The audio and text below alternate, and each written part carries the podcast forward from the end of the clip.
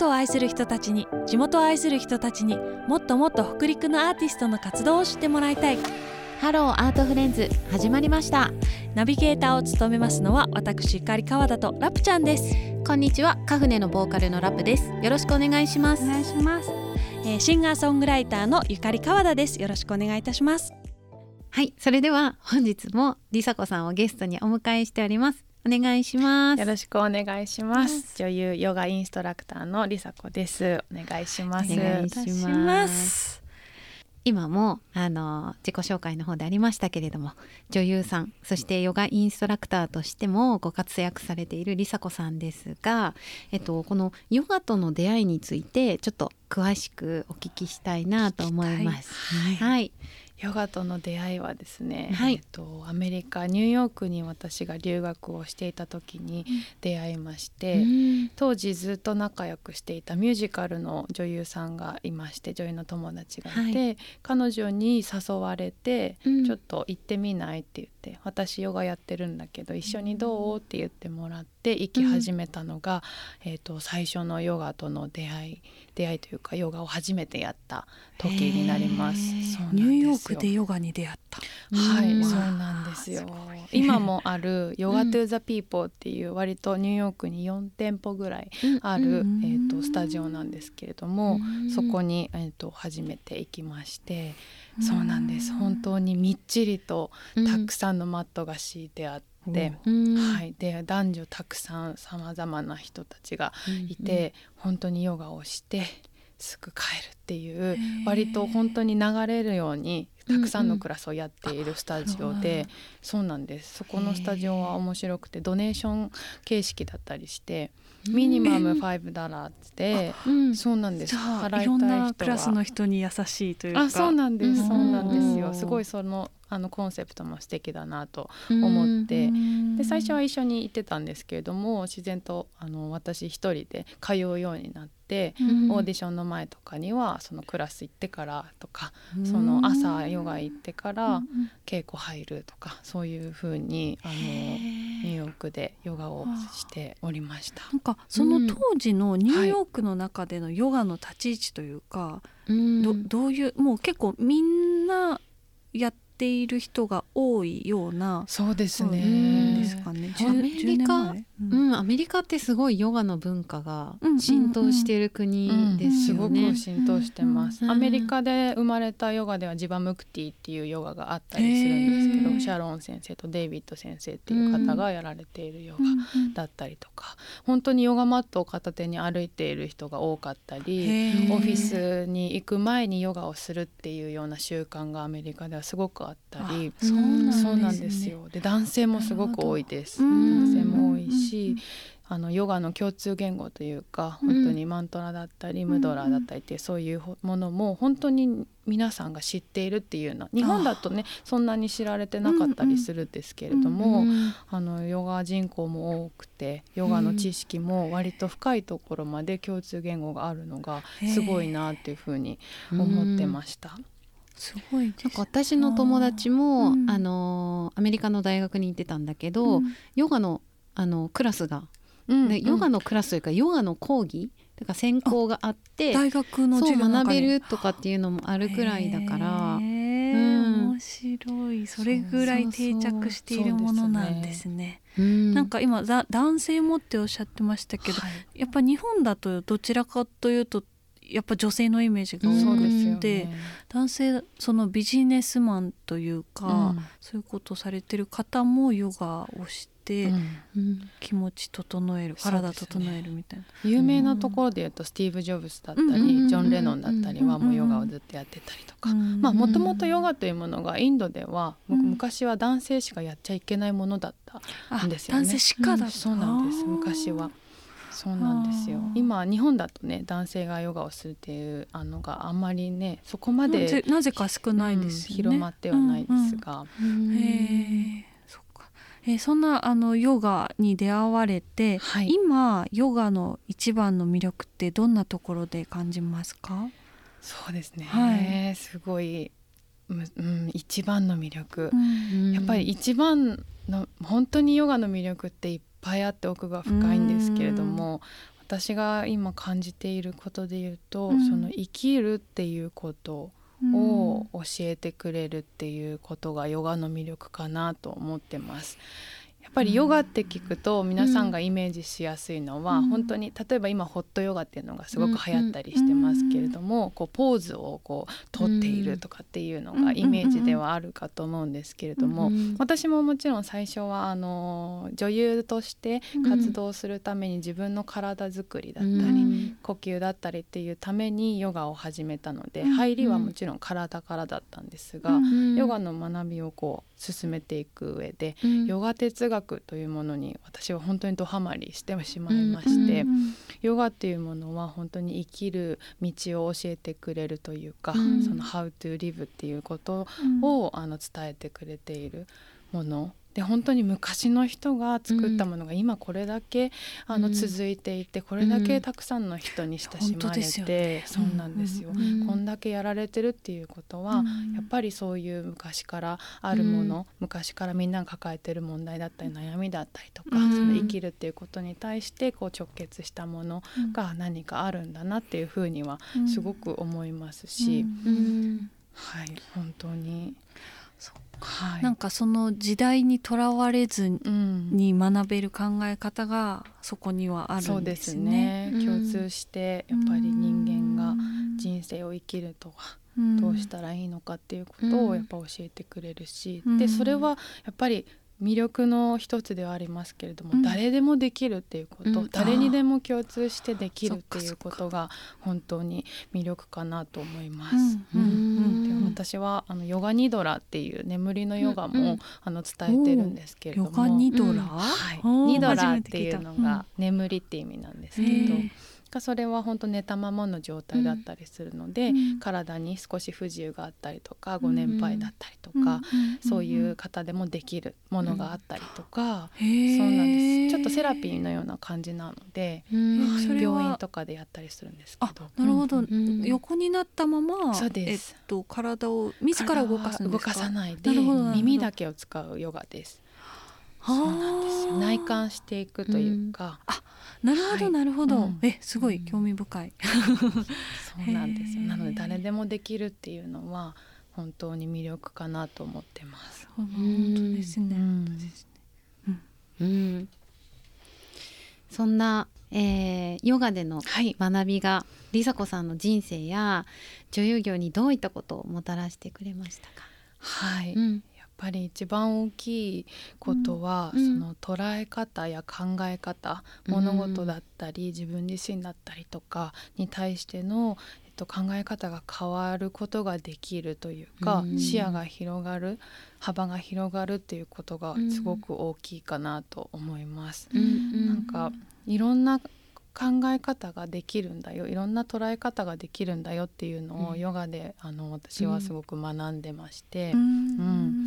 自分自身っていうものをこうコントロールする。そしてうん自分自身っていうものを知って、うんその自分自身っていうものを使って他者だったりとか社会だったり世界だったりにどうあの立ち向かって関わっていくのかっていうことを本当に教えてもらっているというか今も学び続けているっていうような形なんですけれども、うん。生きるっていう意味の大切さというかどういう意味なんだろうっていうのを考えさせてくれるようなものだなというふうには思ってますね。うん。先ほどもすごいお話いただきましたけど、はい。うん。ね本当に変わりますよね。変わりますね、うん。なんか物事の捉え方本当に今話されてた視点が変わりますよね、なんでこの物事は起こっているんだろうっていう、例えばその体の痛みに関して言ってもな何がこれを引き起こしているのか、うん。なぜ痛いのかなぜ苦しいのか、うん。でその根本からこう解決して治していくっていうのがヨガで例えば同じ思考を繰り返していたら、また同じような病気をしたりまた同じような怪我をしてしまったりとかっていうのがずっと起こるんだけれど、それを根本から立っていく。ってなるとやっぱりこう自分を内観していかないと解決していけないので、でも私も本当にあの自分が一度とんでもなく体を壊してしまって、その時にすごく幸運にもあのヨガをシェアしてもらってヨガを始めて、でそのそもそもが何がこう自分の不調を起こしてたのかっていうのを、うん。ひたすら内観して体を動かして内観してっていうのをずっと1年半ぐらい繰り返して、ようやくこう体が元に戻ったとか元の状態よりむしろ良くなったんですけど、そうそう。本来あるべき姿になるというかね、うん。自分が本来持ってるトゥルーネイチャーとかっていうんですけど、うん。自分の内側にある本質だったり、うん。エッセンスっていうものに気づいてあげて、うん。それをこういかにうまくうまくというかいかにこう開花して使うことができるか、まあ、それをダルマとかって言うんですけれども、うん。その人間には役割があってその役割をうん。果たしていくっていうような形で、まずは自分を整えるっていうことが大事だったりするかなと思います。とやっぱりこう地に足をつけるっていう状態が、あのーやっぱり大事だなと思うので女優としてもそれは本当に大事だなと思うので、安定する心と体っていうのを与えてくれているっていうのはヨガのすごく魅力で私の人生の中でこう変わっていっていることかなっていうふうに思いますね。なんかこの今ふお二人ともおっしゃってた内観するっていうのは、うん。えっとその頭の中でこういろんなことって日々日々考えると思うんですけど、うん。それと内観ってどう違うものなんですか？どううん。そうですね、うん。例えば、うん。えー、と私たちすごい考えるじゃないですか。うんうんうんうん。で日常私たちは8万通りの思考が動いてるっていうふうに言われてるんですよ。びっくりですよね。それぐらいなんかいろんなことを忙しく考えてるらしいんですけれども。なんかかそういうふうに考えてる時っていうのはうん本質的なところではなくて、うんうん外から受けた影響だったりとか、うん自分の中で作り出している本当はそんなにあの大きくする必要がないものを、うんあの拡張してったりとかっていうようなことが増えていったりしてるんですよね。はいうんありますね。ありますよね。なんかそういう時にこうキューッとこう視点を、うんあの狭めてあげて自分自身の内側にある本質的なところだったり、うん潜在的なところっていうのに目を向けていくっていうのが、まあ、内観していくっていうのの一歩かなっていうふうに思ったりして狭める？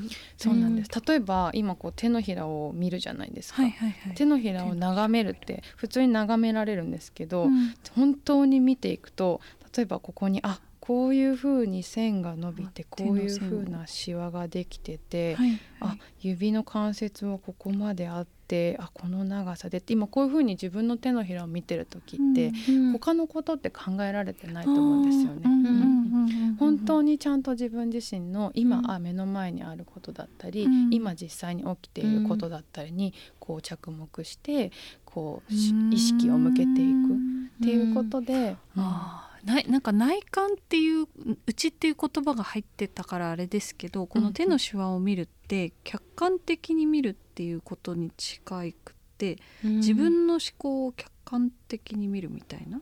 うん、今目のそうだねそうだね。なんかこうその学んでいくと手活学をなが学んでいくときに、うん。山二山とかっていうのがあって、うんうん。その山の中にあのそのアヒムサっていう自分を傷つけてはいけないとか、うん。アスティーヤとか盗んではいけないとかっていうそういう、うんなんかこうまあある種ルールのようなものがあって、うん。それを起点にしてその自分の日常生活を見ていく。あーこれは例えばもちろん分かりやすいもので言うとなんか肉体を傷つけてしまう。なんか悪いものばっかりを摂取してしまったりとか、体をずっと動かさないままあのストレッチをしてあげないとか、そういうのももちろん自分を傷つける行為だし、うん。あとは人と自分を比較して、うん。あの自分はなんてダメなんだろうとかっていうすごくネガティブに考える、うん。まあ、ネネガティブな思考全部 あの基本的に自分を傷つける行為になってしまうんだけど、まあ、そういったことを客観視する。うん。あ今のこの考え方ってすごくネガティブで自分を傷つけてしまってるなとか、うん。あとはまあ例えば人のあとま待ち合わせとか、まあ、お話をする時にも、なんかこうもっと端的に話せることをダラダラダラダラ話してしまったりとか、あのなんかこう自分の悩みをただただ人に聞いてもらうとかって、もうもちろんそれで救われる時もあるんだけど、うん。それは本当に果たして相手にとって相手の時間を盗んでないかとか、うん。とか、うん。自分も逆に言えばその誰かがなんかこうぐだぐだ言っているのをずっとうんうんって聞いてあげることがその人のためではなかったり、うんうん。そして自分も自分の時間を盗ませてしまっているとか、うん。なんかその自分の普段なんとなくこう無意識でやってしまっている行動の中になんかもっとこう正せるところはないかとか、うん。そういう客観的に見ていくことができる、ううんんっていうなんかその考えるきっかけにもすごいなりますよね。そうですね。うんこれはあれかなあれかなって。どなんか指針みたいなものがあって、うん。それを元にして考え始めるとさらにそうか客観的にも見える、うん。あーそうそう。なるほど。自分を自分ね。で見てあげるってはいいうはい感じはい。ですね。なんか梨紗子さんがさっきおっしゃったなんかこうたくさんのこう思考。たうんなんかヨガではマーヤって言うんですけど、そういうのの中から正しい思考を掴んでいかなくちゃいけない。うん。でその掴んでいく時にこれはなんかただただネガティブに考えて、うん。自分を傷つけてしまっている思考であればそれは間違った思考だし、そうなんかその中でそのいろんなこうルールというか、うん規定経典みたいなものがあって、うんうんうん。そこを軸にして考えていくと正しいものがどれなのかっていうのが分かってくるっていう、うん。なんかそこが結構私面白いなと思って。あ迷った時とかはなんかそういう経典っていうか、うん。あの教科書とかを見ると、すくごくなんかこう立ち返れるというか、うん。客観的に冷静になれるうんうんうん感じがあるかあな。うーん、お助けですね。そうそうなんかスムーズになんかこう物事をなんかうまくこうなんだろうエネルギーのロスがなく、うまくこう自分の限られたものとかうん。時間とかを使っていくためのメソッドみたいなのが詰まってる感じ。おーちょっとわかりましちょったと。いや分かったとはま全然私は聞いてるだけだから言えないけどなんか私も学びの最中あです。そうか、ん。そうなんですはい。はい、おありがとうございます。はい。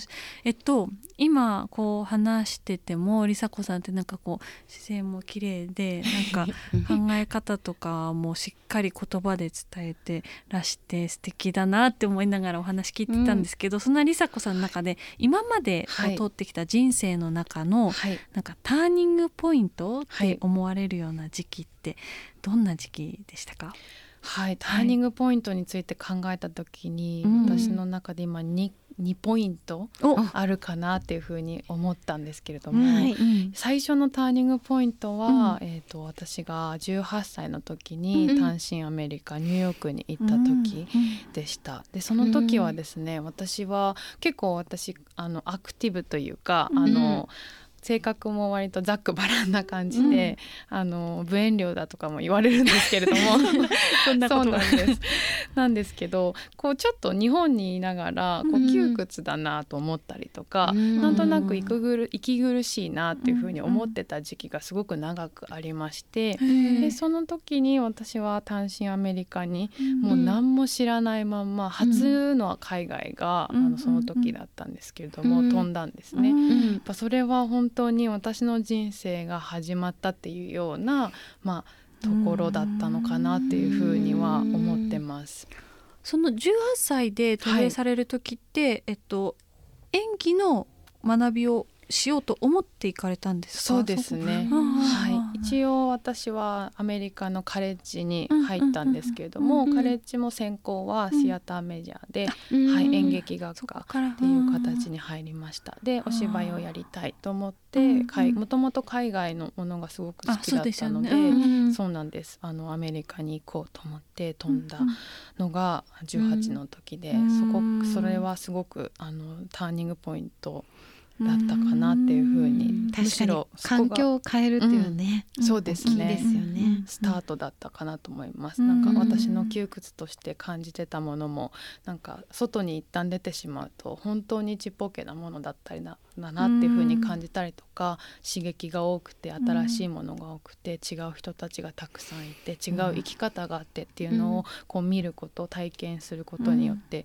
かなり考え方だったりとかが変わったなっていうような感じじはあります。なんかニューヨークなんてもうそれのそのいろんな人がいるの 最たる場所だと思うんですけどね。すごはいい環境ですようね。うん。んああ。そして2ポイント目ってはいいうようなのが、はい。私一回大きなあの舞台のお仕事でその時はあの裏方で入らせてもらってたんですけれども、うん。うんはい。をした時にすごく、あのあの大きな企画というかあうん。のすごく有名な方がたくさん出てたり関わってる人たちもすごいいっぱいいるような企画の時に、私があのプレッシャーからかうん。声が出なくなるっていうような、えっと、体験をしまして。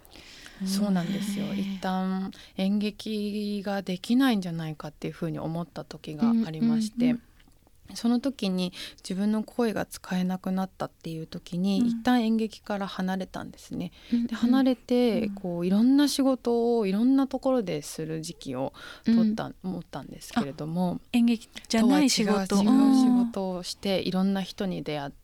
うん。演劇とは違うところで生活してたりとか仕事されてるっていう人たちと関わるっていうことをして、うん。いろんな人の考え方をまたそこでも、あの触れるっていうような時間を取ったんですね。うん。でその時にちょうどあのもう一度演劇に戻れるにはどうしたらいいかなっていうふうに考えてた時に、とイギリスに、うん。えー、と3ヶ月間ぐらい行きまして、うん。もうほぼ毎日のように演劇を見るっていうような生活をしてたんですね。演劇をただただ見ていろんな演劇を見てっていうふうに、うん。あのもう一度演劇に戻るためにはと思って、うん。学びの時間を作ろうと思ってうん。演劇を見に行ったんですけれどもそこで得たものをあのどうにかできないかなと思って帰ってきた時に日本に。うん。一人芝居を作っていただいたんですね。あ。そうなんですよ。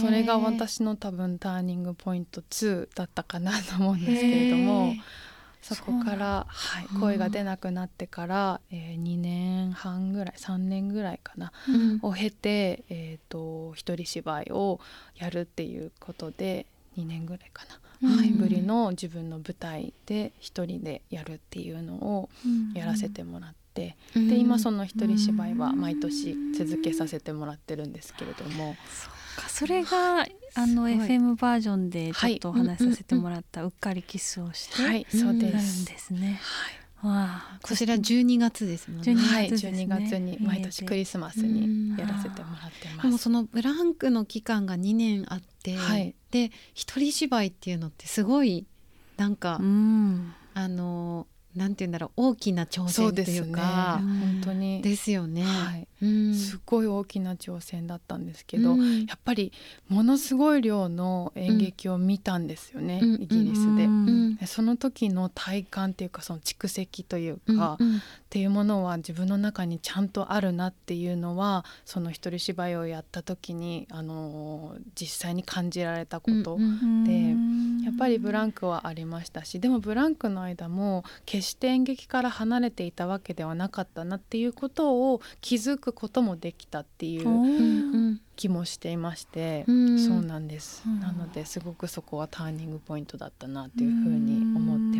ます。なんかうん。その3ヶ月間イギリスに行こうって思った時は、はい。なんか辛くはなかったんですか？その声が出なくなってそこから見に行こうってんなんか結構勇気勇気もいるとかなんなんて言うんでしょうね。そうですね。どんな気持ちだったんですかね？でもその声が出なくなってから、うんうん。いろんな仕事をし始めて、うんいろんな人たちに会って、っていうことを積み重ねている中で、はい。うん。こう自分っていうものを少しずつ知りながら、取り戻しながらっていうあ生活をしてたんですね。でうん。それの段階で、やっぱり演劇をやりたいって思って、うん。演劇をやるためにはどうしようっていうふうに思った時に、うんどうしようって思って、うん。本場でやっぱ演劇を見ようと思って、うんこれは行くしかないと思って。うん。じゃあもう行く頃にはすごくポジティブな気持ちでそうですっていう感じだったんでね。すね。うん、うん。あのポジティブで、うん。ポジティブに演劇に戻るにはっていうようなうん。気持ちでしたね。うん。うん。そっかそっか。なんかニューヨークと、はい。えーイギリスえロンロンドン以外もいロンドンがと中心そうですね、うんロンドン中心とあはいとシェイクスピアが、あの、うんロイヤルシェイクスピアカンパニーはうんちょっと上の方にあるので、そうですね。うんちょっとロンドンを中心に、うんはい。へえそっか。うん。やあっぱりなんか行動力がすごい。すごい、うんであとエディンバラだ。エディンバラのはい。演劇祭に行ったんですね、ああ演劇祭があるんですね。なるほど。エディンバラの演劇祭に行きました。あうん。あその時期にも合わせてというかなんか。そうですそうです。その時期にはい。合わせて一日に8本とか見ましたね、一日に八本、はい、エディンバラは演劇祭なのでもう朝から晩までやってるんですよ。すごいですね。そうもう本当見る側がもうとんでもない情報量と集中力とうんすごいうん日々濃密な日々をそうですね。イギリスで過にごされて。演劇漬けの日々を過ごしましたね。そんな梨紗子さんが繰り出す一人芝居をぜいひや見たいね。本当で。すね。うん。ターニングポイントとなった一人芝居ですよね。えーそんなねあのアメリカに行かれたりイギリスに行かれたりと、うん。あのまあ、世界か世界の演劇とかっていうところも、ね、たくさん見られてきた、うん。あの文化にも触れられてきた梨紗子さんですけれどもそんな梨紗子さんからはい。見て、この北陸とか石川県のはい。なんかこういいところというか、良いスポットなんかありあったりしますか、はい、私はですね、はい。東京生まれの埼玉県育ちなんですよ。はい。なので海なし県で育っておりまして、あなるほど。そうなんです。海なし県、はい、本当だ。そうなんですよ。なのでうん。ここ石川県に移住して、うん。本当に車でちょちょっと行くとすぐ海がうん。ありまるじゃないですか。で能登の方まで行けばすごく綺麗な海があったり、うん。福井の方にもちょっとあの行かせてもらった時に。も綺麗なね。うん綺麗な海があったあり本当に自然に囲まれて、うん。海海や山があって、うん海の幸もあって。うんうん本当にそれはあのなかなか私の人生の中では街中に住んでいたものなので、うんすごく体も喜ぶし、うん心も喜ぶしっていうような感じはあります。すぐ海行きたくなります。っていうか海むちゃくちゃ似合いますけどね、梨紗子さん。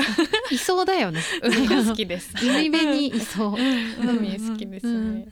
何回も言ってるけどハワイを感じる。そうそうそうそうそう。いやいや。海辺似合うからうんね。南米とかも似合いあ、そそううです。好きですね。うんうんうんなんか暖かいところうんとか、うん本当になんかラテン系なあの、うんうん陽気なノリとかはすごく好きで、うんそうなので海があるっていうのいいなと思いますし、はいあとお気に入りのスポットとしては、うんうん私あの山城温泉加賀の方の山城温泉で、うんあの少しご縁がありまして、はい。あのヨガを山城温泉の方でやらせてもらってるんですけれどもクラ。スを。そうそうなんす。ですで山城温泉に月に1回とか2回ぐらいあうんの足を運んでるんですが、うん。本当にこじんまりとした素敵な街で、うん。うんうんうんそうですよそうね。そう湯があって、うんステンドグラスの綺麗な、はいはい温泉があって、うんうん。ちっちゃなあのカフェだったりとか、うんうん。お菓子屋さんだったりとか、素敵なお店がねたくさんあって、うんうん。はい、私はそのその、えー、とフォトスタジオカフェっていう、うんはい、その方々も東京から昨年移住された方が山城温泉でカフェをやられてるんですけれども。へー。そうなんです。君のスタジオっていうところなんですが、うんうん。そこで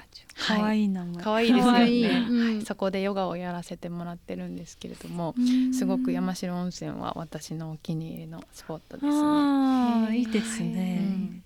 このあの今私は金沢出あの住んでるんですけど、はい。うんそこからも行きやすいというか、ねちょっと足伸ばすぐらい、ちょっとドライブぐらいな、うん。そうんうんうん。そんな感じで行けたりいい距離感でですよね。はい、うんいいですね。なんかでも本当にいい意味で、うん。あのリラックスできる、うん。あの自然もいっぱいあって、うん。そんな県なのかもしれない。そういう本本当ですね。当にそうですね、うん穏やかな気分になれる気がします。うん。思うとなんか恵まれてるなって思いねますね。このありがたみをありがたみを改めて。う客観的に言ってもらうとあ確かにって噛み締めるとこあるよね。あるある。うん。やっぱり自然の中で暮らしているっていうのは違いますよね。うん。確かに。そうですね。うんではあのー最後に改めてりさこさんの今後の活動についてお聞かせください。はい、えー、と私の演劇の活動についてちょっとあのお知らせさせてください。はい。えー、と今年の10月ですね、えー金沢市で行われます泉鏡花フェスティバルの中の上戯曲上演「はい。はい。うん。水光茶碗」という作品を、えー金沢市民芸術村でうん。10月に、はい、公演があります。はい、この作品は、えーはい。私は制作としてあの関わらせてもらってるんですけれども、うん。はい、なんとゆかりさんにはこの作品で、えっ、とサウンドデザイナーとはい。いう形で出ていただいてるんですが、イエイ。はい、我らがカワディぜひこの作品、うん。あの金沢の方々だったり、えうん。東京からも俳優が来ております。うん。なので、えー、といろん。な人たちが集まって作品をクリエーションするっていうことを進めておりますので、ぜひ多くの方々に見ていただきたいというふうに思っております。はい、10月の10月19日かから。ら23日、はい、はい、5日間のうちえー 4, 4日間5公演ございますので、はい。ぜひ足をお運びいただけたらなと思っております。私も行きたいと思います、はい。ぜひぜひゆかりさんも舞台上でおそらくかも。はい、見れるかもしれませんので。え楽しみ不思議。ねどうなるか。どうなるか、はい。はい、まだまだクリエーションを詰めていくっていう感じですそうね。ですね。はい。はい。そして私個人としては、うん。えーとはい。先ほどもちょっとお話ししましたが、うん。一人芝居を今年も12月にやります。うん。はい。改めてあのあのタイトルはい。何でしたっけ？タイトルは「うっかりキスをして Do Eat Apples Eve」というタイトルです。うん。はい、えーで今年は三重県の津はい。あけぼの座というところでやらせていただきますので、ね、ちょっと旅行がてらもしよろしければぜひ、はい、石川県北陸の方々も見に来ていただけたら嬉しいなと思っております。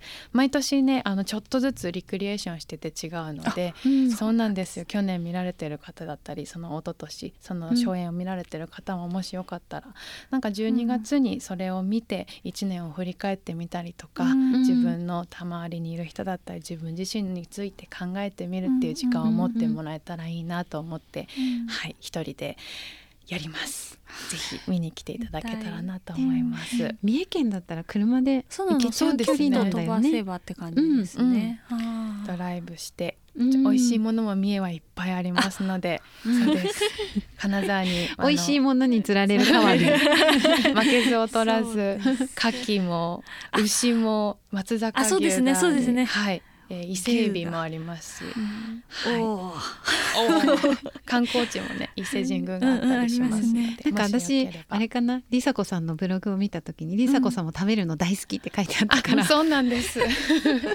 食べ美味しいものを食べるのは美味しいものの幸せになりますね。お話がいっぱい出てきましたけど。はい、ぜひ足をお運びいただけたらと思います。はい。はい、じゃありさこさんにちょっと問い合わせしたいなとか、出演してくださいみたいなこととか何かあった場合はどこにアクセスすると良いでしょうか？はい、はい。えっ、と私のえっ、と情報がこうまるっと載っているのが、うんうん。えっ、とインスタグラムのアカウントになりますので、はいはい、アカウント名がリサコレリッシュ R I S A K O R E L I S H で探していただきますと私に出会えます。はい、ぜひチェックしてみてください。はい。でそこからヨガの方だったりとか、うん。演劇の方もえっ、と見れますので、うん。ヨガの方もいろんなところであのスタジオだったりクラスを持たせてもらってます、もしご興味ある方はぜひぜひ一度遊びに来ていただけたらなと思います、もうぜひ皆さんにお会いしていただきたい。そうそうりさこさんに会ってほしい。りさこさんを見てほしい。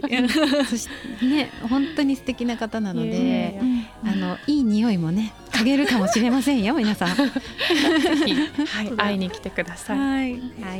じゃあ、えー今回のゲストをお招きいたしました、ヨガインストラクターそして女優のりさこさんでした。ありがとうございました、本当にありがとうございました。ありがとうございました。